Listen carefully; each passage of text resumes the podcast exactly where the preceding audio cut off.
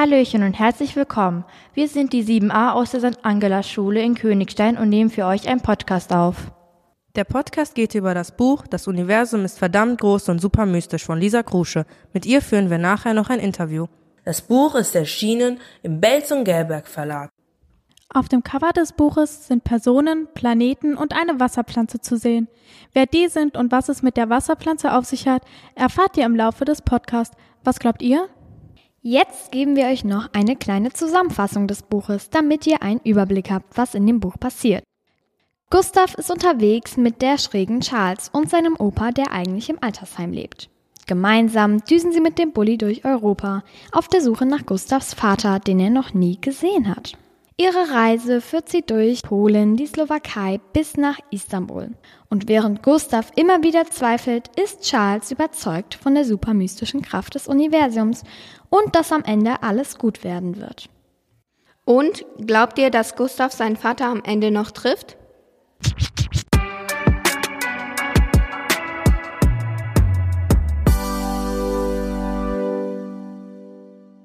Hallo Frau Krusche, wir sind die R7A. Schön, dass Sie da sind. Ähm, wir sind 25 Mädchen, sind auf einer reinen Mädchenschule. Ja, schön, dass es geklappt hat mit uns. Ich bin Anastasia. Ich hätte zwei Fragen an Sie. Eine davon wäre, ist die Geschichte mit einer realen Story verbunden? Mit einer realen Story nicht direkt. Also das ist nicht eins zu eins eine reale Story.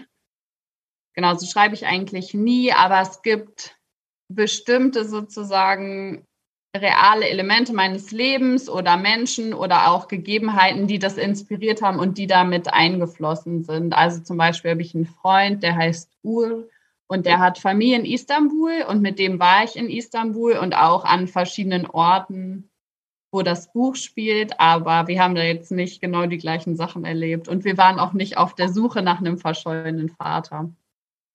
Eine weitere Frage wäre, was ist Ihr Lieblingscharakter? Ich kann mich da immer voll schwer entscheiden, glaube ich, weil ich meistens meine Charaktere alle gerne mag. Aber ich mochte Charles und Gustav auf jeden Fall so gerne, dass die in einem anderen Buch, was ich geschrieben habe, was für ein bisschen ältere ist, auch nochmal vorkommen und dann aber ein älter. Welcher Gedanke hat Sie dazu gebracht, dieses Buch zu schreiben? Ja, ich glaube, dass sozusagen wenn ich so Bücher schreibe, dass das dann nicht so nur eine Idee oder ein Gedanke oder ein Anlass ist, sondern dass da viele verschiedene Impulse zusammenkommen, die dann dazu führen, dass, dass das so ein Buch wird sozusagen. Also zum Beispiel eine Sache, die mich ganz viel jetzt in meinem Schreiben interessiert hat und in ganz vielen verschiedenen Texten, ist, glaube ich, wie man im Leben damit umgeht, wenn es einem nicht so gut geht, mit so einer bestimmten Traurigkeit, die das Leben ja auch mit sich bringt und auch mit so Herausforderungen, die das Leben für einen bereithält, wie man damit halbwegs gut umgehen kann. Ähm, und dann ist, glaube ich, so eine Antwort, die ich dann darauf für mich gefunden habe, dass es einem eben helfen kann, Freundinnen zu haben, so wie Gustav. Oder wie ich sagen würde, dass sich an Gustavs Situation ja ganz viel verändert, dadurch, dass er die Charlie kennenlernt eine andere Sache, die mich da interessiert hat, war diese Frage danach, wie es ist, wenn man keinen Vater hat. Und dann hat ja Gustav so krasse Traumvorstellungen da, davon, ähm, wie es sein wird, wenn sein Papa wieder da ist und genau wie es dann ist, wenn man auf die reale Person trifft und nicht quasi auf die erträumte. Wie lange haben Sie für das Buch gebraucht? Die Frage kriege ich ganz oft gestellt und ich kann die leider nicht so genau beantworten. Also meine allererste Idee zu dem Buch und so eine der ersten Szenen, die ich geschrieben habe, da war ich Anfang 20 und jetzt als das Buch dann erschienen ist, war ich ja schon 30, aber ich habe jetzt nicht quasi zehn Jahre lang daran geschrieben, sondern das lag dann auch rum. Ich habe andere Sachen gemacht, ich habe noch studiert und auch gearbeitet und war auch faul. Ich bin oft auch faul. deswegen dauert es dann ein bisschen. Genau, ich habe also ich habe da nicht so ein Eins dran geschrieben und deswegen, ich weiß es nicht so genau letztlich. Wollten Sie früher auch Autorin werden? Ja, ich glaube, das hat so angefangen, als ich wahrscheinlich ungefähr in eurem Alter war vielleicht. Also ich habe immer richtig gern gelesen und Genau, wollte dann voll gern Schriftstellerin werden, aber ehrlich gesagt, ich wusste gar nicht, was das wirklich bedeutet. Also außer, dass ich schon wusste, dass man Bücher schreibt, aber wie jetzt so ein richtiger Berufsalltag aussieht von einer Schriftstellerin, das wusste ich eigentlich nicht. Ja, und dann wollte ich das gerne und dann habe ich da irgendwie auch so dran festgehalten. Wird es einen zweiten Teil geben? Nee, also genau, ich habe es ja schon gesagt, Charles und Gustav, die kommen nochmal in einem anderen Buch vor, wo die aber nochmal viel älter sind, so 17 ungefähr. Aber jetzt eine Fortsetzung gibt es nicht mehr. Ich habe mich sozusagen jetzt von diesen Figuren verabschiedet und schreibe jetzt über neue Figuren und Themen. Wie kam sie auf die Wasserpflanze? Ich glaube, weil ich es ein bisschen lustig fand, dass wenn man sich einen Hund wünscht, man dann stattdessen eine Wasserpflanze bekommt. Also weil das so weit voneinander entfernt ist, glaube ich. Bei mir ist es auch oft so beim, beim Schreiben, dass mir bestimmte Sätze einfach so einfallen und dieser Anfangssatz sozusagen, hm, ich habe eine Wasserpflanze bekommen, eigentlich wollte ich einen Hund, war so ein Satz, den ich relativ früh hatte und dann fand ich es irgendwie echt lustig, auch wenn es für Gustav eigentlich ein bisschen fies ist. Ja, und dann hat sich das so entwickelt. Und letztlich, glaube ich, finde ich aber Agatha eigentlich eine coole Figur in dem Buch. Hallo, ich wollte Sie auch noch mal fragen, was Ihre Lieblingsstelle in dem Buch war. Meine Lieblingsstelle. Hast du eine Lieblingsstelle? Meine Lieblingsstelle in dem Buch war die auf dem Bazar. Die auf dem Bazar? Da, wo der Opa umfällt, das ist deine Lieblingsstelle? Ähm, nicht da, wo der Opa umgefallen ist, sondern da, wo der Gustav einfach die Mila und ihren Freund oder Mann angesprochen hat. Eine meiner Lieblingsstellen ist irgendwie, als Gustav mit seinem Vater Boot fährt und die beide so super unbeholfen sind, aber irgendwie auch süß zueinander, ja. Wie viele Bücher haben Sie geschrieben? Ich habe zwei Bücher geschrieben, die auch erschienen sind. Einmal das, was ihr gelesen habt, dann eins, das heißt Unsere anarchistischen Herzen. Wären Sie auf die Suche nach zum Beispiel Ihrem verschollenen Vater mitgegangen?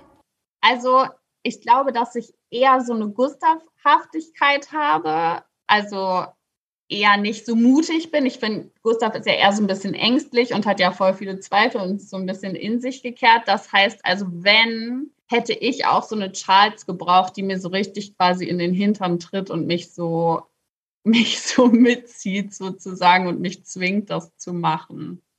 Wärst du auf so eine Reise mitgekommen? Hm, ich weiß nicht genau, weil kommt drauf an, ob ich meinen Vater sehr vermisse oder so. Aber ich glaube, jedes Kind fragt sich, was wäre, wenn er bei mir geblieben wäre. Mhm. Und man ist halt auch voll neugierig. Und ich glaube, ich würde es mir überlegen. Und es kann auch sein, dass ich sowas machen würde, aber ich glaube, ich bräuchte auch jemanden wie Charles, die mir sagen würde, komm, geh mal aus deiner Komfortzone raus und versuch's einfach. Mhm.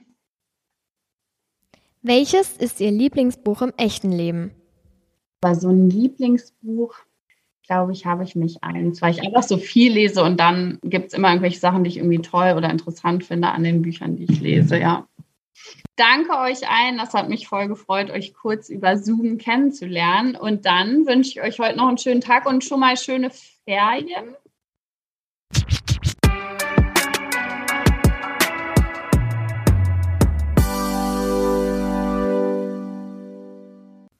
Jetzt hört ihr ein paar Lesekostproben aus dem Buch.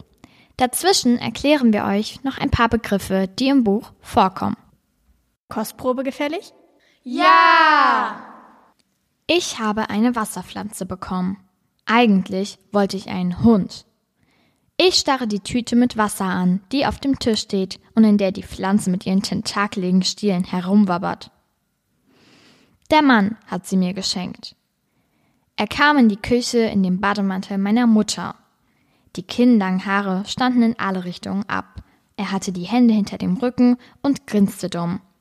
Hab da was für dich, Gustav, sagte er für eine klitzekleine Sekunde dachte ich, Welpe. Aber dann und ich mich kümmern würde. Aber das glaubt sie mir einfach nicht. Wenn's gut läuft, kriegst du einen Fisch dazu, sagte der Mann und zwinkerte mir zu. Mal sehen, sagte Lilly. Das Leben ist ein großer Scherz, sagte Opa manchmal. Ich glaube, ich weiß jetzt, was er meint dann bist du auch nicht so ganz allein, wenn wir wegfahren. Du kannst der Wasserpflanze ein Aquarium einrichten und was darüber lesen und so. Du liest doch voll gerne, oder? sagt der Mann jetzt und setzt sich an den Tisch.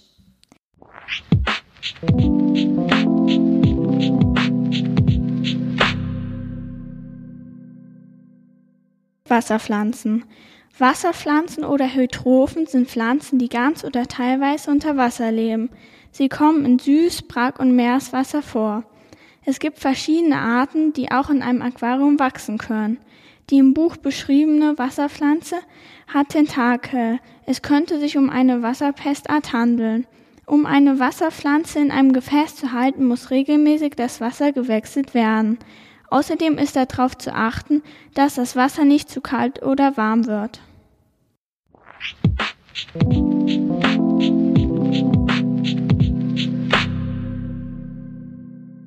Nächste Kostprobe gefällig? Ja!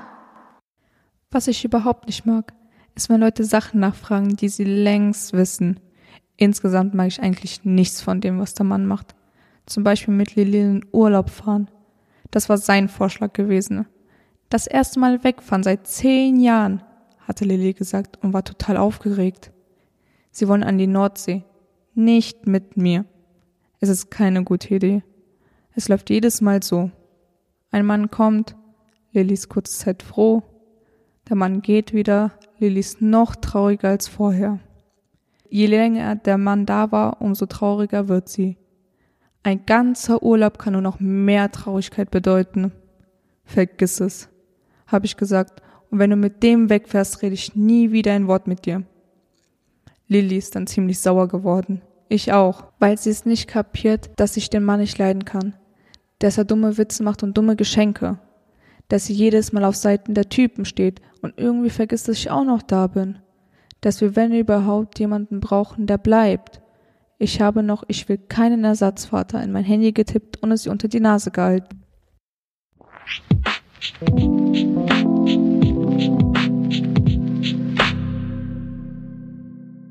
Nächste Kostprobe gefällig? Ja! Ich sehe den roten VW-Bus von Charles Eltern schon von weitem. Dann sehe ich Opa. Er sitzt am Steuer. Ich wusste es, denke ich zu Agatha, die ich in ihrem Eimer herumtrage. Da stimmt was nicht. Hm, sagt Agatha, die in ihrem Eimer nicht sehen kann. Opa sitzt ganz gerade, hat einen Zylinder auf dem Kopf und dreht das Lenkrad hin und her. Hallo Gustav, ruft er, als er mich sieht. Ganz schön schwer mit dem ganzen Gepäck, was? Er fragt mich das, als wäre es die normalste Sache der Welt als würden wir uns überhaupt an, nur an Abfahrtort und Abfahrtzeit treffen. Gustav, Charles kommt aus dem Haus, vor dem der Bus steht, einen riesigen Seelsack auf dem Rücken und eine große Kaugummiblase vor dem Gesicht. Planänderung, steig ein. Was ist mit dem Eimer? Charles kann tatsächlich gleichzeitig reden und Kaugummiblasen machen. Ich stelle den Koffer und den Eimer ab, um eine Antwort zu tippen, aber Charles ist schneller. Die Straßenschilder. Ich gucke mir die Straßenschilder an und sie hat recht. Wir fahren falsch. Wir fahren Richtung Spreewald, also quasi schräg nach unten, statt nach oben, wie wir eigentlich fahren müssten, um in die Uckermark zu kommen. Wir fahren falsch. Ich reiche Charles das Handy nach vorne, die liest, reicht es mir wieder nach hinten, guckt aus dem Fenster, verzieht den Mund, dreht sich um und grinst. Kommt drauf an. Eigentlich fahren wir genau richtig. Sagen wir so. Das mit der Uckermark war ein kleiner Kniff, damit du mitkommst. Schade, sagt Agatha. Ich war noch nie in der Uckermark. Ich wollte dich nicht anlügen und Nadia auch nicht. Aber es ging nicht anders. Du hättest nicht dran geglaubt und deswegen hättest du nie gefragt und wärst nie in dieses Auto gestiegen. Deswegen musste ich schummeln. So ist das manchmal.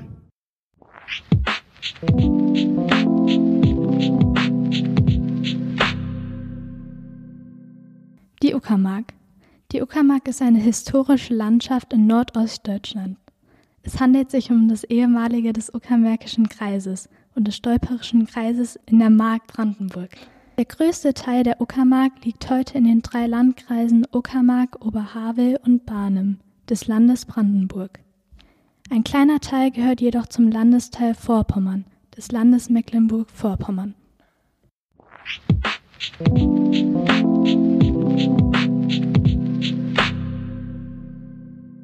Slowakei die Slowakei ist ein Staat in Mitteleuropa, der an Österreich, Tschechien, Polen, die Ukraine und Ungarn grenzt.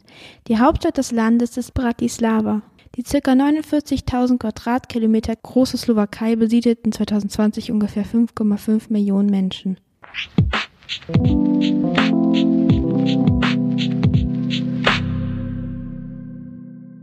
Nächste Kostprobe gefällig? Ja! Dein Papa war wohl beim Zirkus. Ich nicke. Cool, sagt Mila. Ich nicke nochmal. Ja, wirklich cool eigentlich. Also gehen wir jetzt auf den großen Bazar. Direkt nach dem türkischen Mokka, sagt Opa, der den Kaffee gut gebrauchen kann, weil er nämlich ein bisschen blass aussieht. Wir schlängeln uns an lauter kleinen Läden vorbei, die keine richtigen Läden sind, eher Marktstände. Markisen schützen die Waren und uns vor der Sonne. Es gibt Fleisch, ganze Keulen und Hühner und Würste baumeln da kopfüber von der Decke. Es gibt Fisch auf Eis und riesige Käseblöcke, die der stärkste Mann nicht anheben könnte. Es gibt Oliven in unterschiedlichen Farben, mit unterschiedlichsten Füllungen. Es gibt Gewürze auf großen Haufen, gelb und rot und grün. Es duftet nach hundert Dingen. Mein Kopf wird ganz kribbelig davon. Es gibt Obst und Gemüse und Fladenbrote. Ganz dünne, flache und ganz dicke. Es gibt große und kleine, mit und ohne Sesam. Und überall preisen Menschen ihre Waren an. Die Leute suchen sich Waren aus und fangen an zu feilschen, und wieder andere wiegen alles ab und packen es in Tüten. Hier, sagt Opa und bleibt stehen. Neben ihm stapelt sich hinter einem Tresen Kaffee in quadratischen Päckchen aus braunem Backpapier in ganz verschiedenen Größen. Einige Menschen trinken Kaffee, andere kaufen die Päckchen. Vor uns stehen ein alter Mann und eine alte Frau. Er sagt etwas zu ihr. Sie schüttelt den Kopf.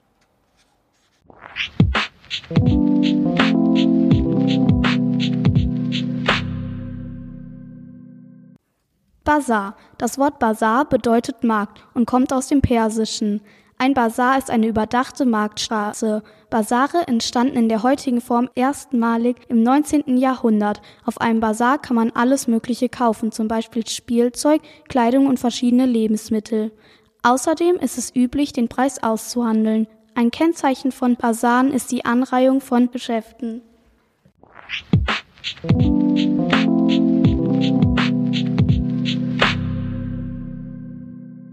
Nächste Kostprobe gefällig? Ja! Die Tür von Laszlos Hütte lässt sich einfach öffnen. Kann man doch gar nicht glauben, dass der nicht abschließt, sagt Charles und bleibt im Türrahmen stehen. Ich kann es auch nicht glauben und ahne nichts Gutes. Vielleicht hat er die Hütte mit einem Schutzzauber belegt. Ich schiebe Charles nach drin. Hier einfach so in der Tür zu stehen, ist viel zu auffällig. Auch weil uns hinter den Tannen wahrscheinlich eh niemand sehen kann. Ich kneife die Augen zusammen um in Dämmerlicht besser sehen zu können. Du gehst rechts, ich gehe links. Jeder geht der Hälfte durch, sagt Charles. Keine falsche Zurückhaltung, aber versucht trotzdem nichts zu verändern. Ich folge ihren Anweisungen und beginne vorsichtig, die Sachen von Laszlo durchzugehen. Ich lese die Titel auf den Buchrücken, hebe vorsichtig Kleidungsstücke an und schaue, was darunter liegt. Öffne eine Truhe, die voller Kräuter und goldener Schalen ist, und frage mich, wonach wir eigentlich suchen.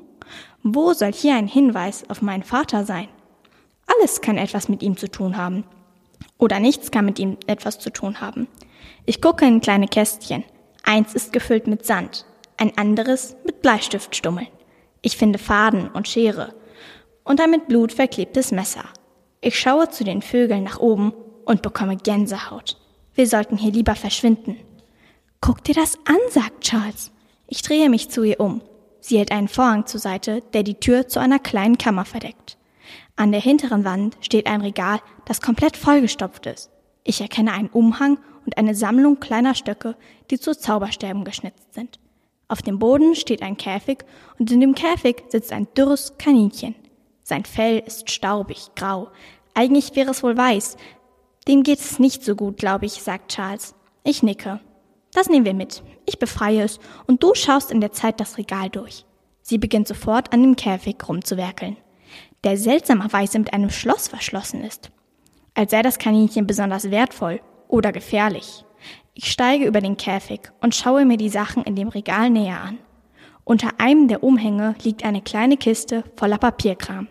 Es sind alte Eintrittskarten und Plakate vom Zirkus Capriola.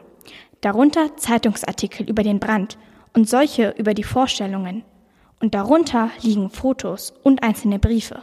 Hinter mir hebelt Charles die Tür des Käfigs mit einem Spazierstock auf. Ich halte ihr die Artikel und Fotos hin. Mitnehmen, sagt sie. Dann quietscht es draußen. Scheiße, flüstert Charles. Das war das Tor. Mein Herz schlägt auf einmal doppelt so laut und dreimal so schnell. Ich stopfe mit die Papiere in den Hosenbund. Charles steht einfach da, das Kaninchen auf dem Arm. Beide sind wie eingefroren. Ich steige wieder über den Käfig und schiebe sie Richtung Tür. Was soll das? zischt Charles. Willst du uns direkt in seine Arme treiben? Draußen hört man Schritte. Flucht scheint mir einfach die bessere Variante, als stundenlang mit Laszlo eingesperrt zu sein. Ich ziehe Charles neben die Tür vor die Gewehre. Scheiße, flüstert Charles bei ihrem Anblick. Ich versuche einfach weiterzuatmen.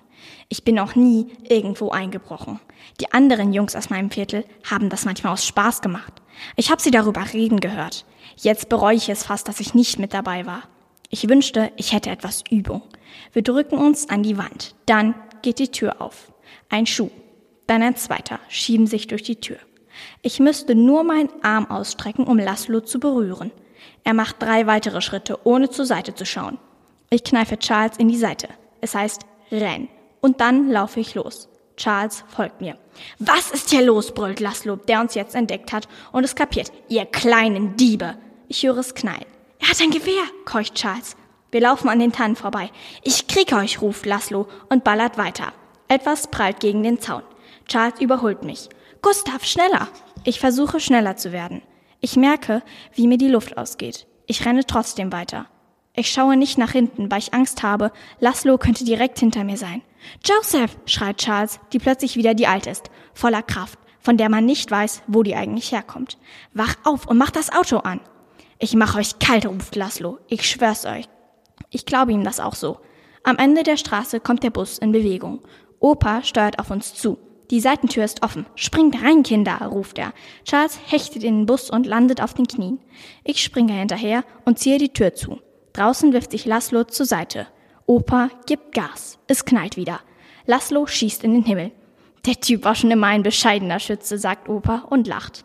Dann dreht er sich kurz um und schaut uns an. Wenn das nicht mein gottverdammtes Kaninchen ist, fress ich einen Besen, sagt er und fängt an zu weinen. Contenance, alter Mann, sagt Charles. Du steuerst hier ein Fluchtfahrzeug.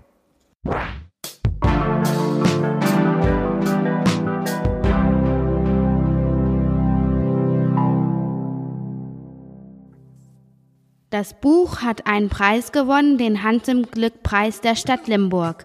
Wir haben Ralf Schweikart, der zur Jury gehört, interviewt. Warum haben Sie diesem Buch den Preis verliehen? Bei Lisa Krusche, das Universum ist verdammt groß und super mystisch. Was uns ganz besonders gefallen hat, war die Geschichte, wie sie die erzählt hat, also die Sprache von der Lisa Krusche, weil wir fanden das sehr erfrischend, sehr unterhaltsam. Wir haben großen Spaß gehabt, das Buch zu lesen. Und ich glaube, wir sind alle schon am Anfang gefangen gewesen, als das Buch damit startet, dass äh, Gustav statt einem Hund jetzt diese Wasserpflanze bekommt, die auch die ganze Geschichte ja immer noch eine Rolle spielt, die auch am Anfang die einzige Person oder das einzige Lebewesen ist, mit dem er spricht. Und das fanden wir alles einfach eine super gute Idee und super schön erzählt. Und ja, deswegen haben wir am Ende gesagt, ähm, für ein Kinderbuch oder fast am Ende des ein Kinderbuch zwischen Kinder- und Jugendbuch, ist das doch ähm, ungewöhnlich toll und deswegen gibt es einen Preis dafür. Wie sind Sie in die Jury gekommen? Zum Heinz Glück Preis. Ja, da hat mich die, die Stadt Limburg gefragt, ähm, ob ich da gerne mitarbeiten möchte, weil ja, ich ja nicht so weit weg wohne. Das heißt, man ist irgendwie, das fanden wir alles einfach eine super gute Idee und super schön erzählt. Und ja, deswegen haben wir am Ende gesagt, ähm, für ein Kinderbuch oder fast am Ende des, ein Kinderbuch zwischen Kinder- und Jugendbuch, ist das doch ähm, ungewöhnlich toll und deswegen gibt es einen Preis dafür. Wie sind Sie in die Jury gekommen? Zum Heinz Glück Preis.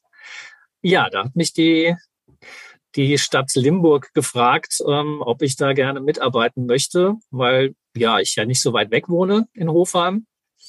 Das heißt, man ist irgendwie ja hier in der Region einigermaßen gut ähm, verfügbar und ja, weil ich schon viele, viele Jahre über Kinder- und Jugendbücher rezensiere, Kritiken schreibe, mich, glaube ich, im Kinder- und Jugendbuchmarkt ganz gut auskenne. Ich habe auch schon in einem Kinder- und Jugendbuchverlag gearbeitet als Lektor und habe dort Bücher veröffentlicht. Und von daher glaubte man in Limburg, dass es eine ganz gute Begründung dafür ist, dass so jemand auch mit in die Jury kommt und dort mitarbeiten kann. Welche Stelle hat Ihnen am besten gefallen? Ja, am Ende ist es vielleicht sogar schon wirklich dieser Anfang. Weil ich finde bei Büchern immer ganz wichtig, ähm, wie der Anfang ist, weil ja, man hat irgendwie noch keine große Vorstellung von der Geschichte, hat vielleicht den Klappentext gelesen und möchte jetzt irgendwie in diese Geschichte reinkommen und äh, manchmal geht das gut, manchmal geht es nicht so gut, manchmal ist, braucht man ein bisschen, um so ein, in so ein Buch reinzukommen und bei der Lisa Krusche bin ich eigentlich durch diese Einstiegsszene schon sehr, sehr schnell in dem Buch gewesen, weil man ja rausfindet, ja, wie, wie Gustav so tickt, dass er ein bisschen besonders ist, dass er mit seiner, ja, dem neuen Freund der Mutter ein Problem hat, dass er sich da irgendwie jetzt alleine mit äh, rumschlagen muss, mit allem, was er da so vor Ort hat. Und ich fand, das war so ein, so ein Anfang eines Buches, wo ich große Lust hatte, die Geschichte weiterzulesen. Welchen Charakter fanden Sie am interessantesten? Ich glaube, ich fand Charles am spannendsten, weil ich fand es zwar ein sehr, sehr ungewöhnliches Mädchen, was die ganze Handlung ja auch so ein bisschen vorangetrieben hat, weil sie ja immer wieder dem Gustav, so, sag mal, so ein bisschen, bisschen in den Hintern getreten hat und gesagt hat, los, wir machen das, los, wir kommen, wir organisieren das, dass wir da jetzt ähm, deinen Vater suchen fahren. Und das fand ich schon sehr beeindruckend für so eine Figur. Also die hat mir schon richtig, richtig gut gefallen. Und die Wasserpflanze in gewisser Weise auch. Hat Ihnen die Schreibweise des Buchs gefallen? Ich fand das ziemlich gut, wie die, dieser Krusche das so erzählt, weil ich glaube, sie oftmals auch ähm, eine Sprache gefunden hat, die mir so erschien, als würde sie euch ziemlich genau zuhören, wenn ihr so miteinander redet. Also so eine, so eine Sprache, die nah dran ist an der Sprache ihrer, ihrer Leserinnen und Leser und viele Dinge auch so, dass ich das Gefühl hatte, auch so in der Form oder so mit den Bildern, mit den Ideen, die sie hatte, sowas habe ich so in der Form noch nicht gelesen. Und das finde ich auch immer sehr angenehm, wenn man nicht so ein bisschen langweilig äh, durchliest oder denkt, ach, habe ich alles schon mal gehört, habe ich alles schon mal irgendwo gelesen. Das hat mir jedenfalls sehr gut gefallen, dass ich da eher das Gefühl hatte, so habe ich es noch nicht gelesen. Kennen Sie die Autoren persönlich? Ja, über Bildschirm, so wie, wie ihr sie auch kennengelernt habt, weil wir, nachdem wir ihr den Preis gegeben haben und durch Corona es nicht möglich war, den Preis auf einer Bühne direkt jemanden zu vergeben und zu verleihen, wir auch im letzten Jahr schon ein Interview mit der Autorin geführt haben. Also jedes Jurymitglied hat mit einer Autorin, eine hat mit zwei gesprochen und darüber haben wir uns kennengelernt und auch so ein bisschen über ihr Buch gesprochen, aber auch, wie sie zum Schreiben gekommen ist, wie sie zum Kinderbuchschreiben gekommen ist. Das war, war ganz nett. Kennen Sie noch andere Bücher von Lisa Krusche? Es gibt noch ein Erwachsenenbuch von ihr. Der Titel fällt mir ganz gerade nicht ein. Das habe ich auch gelesen, weil, wie gesagt, wir haben das, das Buch schon mit dem Hans im Glück-Preis beglückt dann hat es noch eine Weile gedauert, bis dann auch ein richtiges Buch draus wurde. Das war damals ja noch ein Manuskript. Dann habe ich irgendwann erfahren, dass sie auch ein Buch für Erwachsene geschrieben hat. Das fand ich dann auch so interessant, dass ich das gerne lesen wollte. Und gefühlt ist das auch ein Buch, was vielleicht so ein, ein Jugendbuch ist. Als was arbeiten Sie hauptberuflich? Ich habe hauptberuflich gar nichts mit Büchern zu tun oder mit Kinder- und Jugendbüchern, sondern ich mache Werbung für einen Berufsverband ein Berufsverband von Ärzten. Die brauchen also auch jemand, der nach außen hin Broschüren macht, eine Internetseite macht, äh, Social-Media-Kanäle macht. Ähm, also ich bin so gesehen Redakteur und schreibe über verschiedene Dinge. Und das alles, was ich rund ums Thema Kinder- und Jugendliteratur mache, mache ich so ein bisschen nebenbei. Wollten Sie auch als Kind was mit Büchern machen? Ich wollte als Kind äh, schreiben. Also ich wollte irgendwas mit Sprache machen und habe auch eine, Werbe, eine Ausbildung gemacht und habe auch als Werbetexter gearbeitet. Das heißt, mir ging es immer auch so ein bisschen um, ums Schreiben. Aber weil ich kein, nicht so gut schreiben kann wie Lisa Krusche oder viele andere Autoren, habe ich dann irgendwann gemerkt, ich schreibe viel lieber über etwas und über Kinder- und Jugendbücher, als dass ich das selber könnte. Ja, deswegen würde ich schon sagen, ja, ich habe schon immer irgendwie was mit Sprache und mit Erzählen machen wollen und bin dann jetzt da gelandet, wo ich bin. Vielen Dank, dass wir Sie interviewen durften. Dankeschön. Tschüss.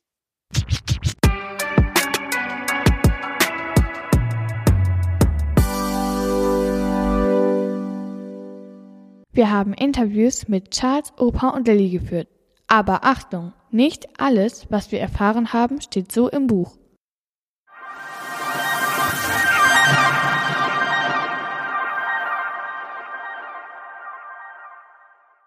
Hallo, ich bin die Charles und die beste Freundin von Gustav. Also meine erste Frage an dich wäre, wie alt du bist. Ich bin 13 Jahre alt. Warum wolltest du Gustav helfen? Also, ich half Gustav, da ich eine Detektivin bin. Und dies war mein Fall. Und Detektive geben einfach nicht auf. Und weil es mir Gustavs Weib verratet haben. Vielleicht aber auch, weil ich es mit meinen Eltern kaum noch aushalte und ich musste irgendetwas unternehmen. Und wie ist dein Verhältnis zu deinen Eltern? Es ist gerade nicht das Beste. Kein Wunder. Mein Vater zum Beispiel ist nämlich auch verrückt. Er ist nämlich Künstler und wenn er zum Beispiel so eine Einzelausstellung vorbereitet, dann schläft er nicht. Und je weniger Schlaf er hat, umso aufgedrehter ist er. Und er redet nur über Kunst. Meine Mom redet oft übers Universum oder über Mythen. Meine Eltern sind also echt anstrengend. Wir kommen zu unserer vorletzten Frage. Warum hast du Gustav damals angesprochen? Also mir war langweilig, da meine beste Freundin über die Ferien weg war, und als ich dann am Kanal rumlief, sah ich Gustav. Er saß dort auch alleine mit einer Wasserpflanze und schrieb irgendwas auf. Da mir sowieso todeslangweilig war, dachte ich, dass ich ihn einfach anquatschen kann und fragen kann, was er macht. Meine letzte Frage wäre, wie dir die Reise gefallen hat. Also ich fand ja die Reise toll, denn ich habe nicht nur einen Weg gefunden, eine Pause von meinen Eltern zu kriegen und Urlaub zu machen, nein, denn ich habe auch noch neue Städte erkundet und das Wichtigste, einen Freund fürs Leben gefunden. Vielen Dank für das Interview, Charles.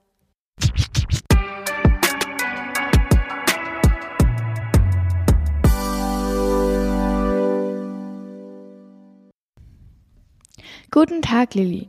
Ich interviewe Sie heute und Sie müssen nicht alle Fragen beantworten, da ein paar persönlich sind. Das ist kein Problem. Ich beantworte natürlich alle Fragen und legen wir los. Meine erste Frage an Sie wäre, wie alt Sie sind. Schätzen Sie doch mal. Ich würde 30 schätzen. Das ist fast richtig. Ich bin 32 Jahre alt. Kommen wir zu meiner zweiten Frage. Warum haben Sie sich von Emilio scheiden lassen? Ich habe mich von Emilio getrennt, da wir uns nicht mehr so gut verstanden haben. Er hat aufgehört, mir im Haushalt zu helfen und hat mir auch nicht mit Gustav geholfen. Oh, das tut mir leid, aber so sind sie, die Männer. Kommen wir zu meiner dritten Frage. Wie haben Sie sich gefühlt, als Sie erfahren haben, dass Ihr Vater kollabiert ist? Ich hatte natürlich schon einen Schock, da Joseph nicht mehr der Jüngste ist. Ich war aber auch sauer, weil er mir nicht gesagt hat, dass er mit Gustav und einem wildfremden Mädchen durch ganz Europa fährt und den leiblichen Vater von Gustav sucht.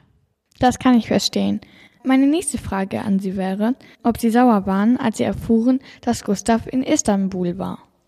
Natürlich war ich sauer, aber auch gleichzeitig ängstlich. Ich fand es sehr kindlich von meinem Vater, dass er mit zwei Kindern sich auf so eine gefährliche Reise begeben hat. Ich fand es aber letztlich auch sehr witzig, dass sie Gustavs Vater gefunden haben. Ich meine, wer reist schon einmal halb durch Europa und findet dann seinen Vater? Außerdem fand ich es sehr süß, dass Gustav endlich mal eine Freundin fürs Leben gefunden hat. Es hat ihn wahrscheinlich auch sehr gefreut, vor allem weil er etwas mit seinem Großvater gemacht hat. Das ist sehr niedlich. Kommen wir zu unserer letzten Frage. Wie war die Reise mit Ihrem Freund?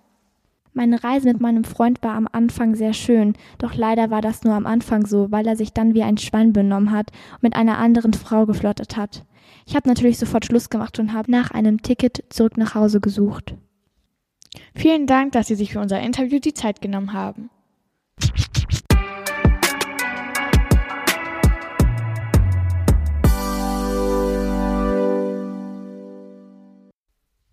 Hallo und willkommen. Als letztes interviewe ich Opa.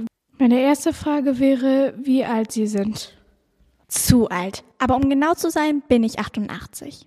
Ja, gar nicht so alt. Als nächstes wollte ich fragen, welchen Eindruck Charles am Anfang auf Sie gemacht hat.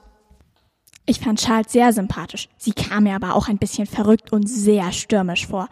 Außerdem glaube ich, dass Charles Gustav gut tut und Gustav mag Charles wahrscheinlich auch sehr gern. Und wieso sind Sie auf die Reise mitgekommen? Ich bin auf die Reise mitgekommen, weil mir Gustav am Herzen liegt und weil er es verdient hat, seinen leiblichen Vater kennenzulernen. Außerdem wollte ich wissen, wie sich die Beziehung zwischen Gustav und Charles weiterentwickelt. Vorletztes wollte ich Sie noch fragen, ob Sie jemals nach Ihrer Frau gesucht haben. Nein, habe ich nicht, da ich das Gefühl hatte, dass Marie nicht gesucht werden wollte. Und wie hat Ihnen die Reise gefallen?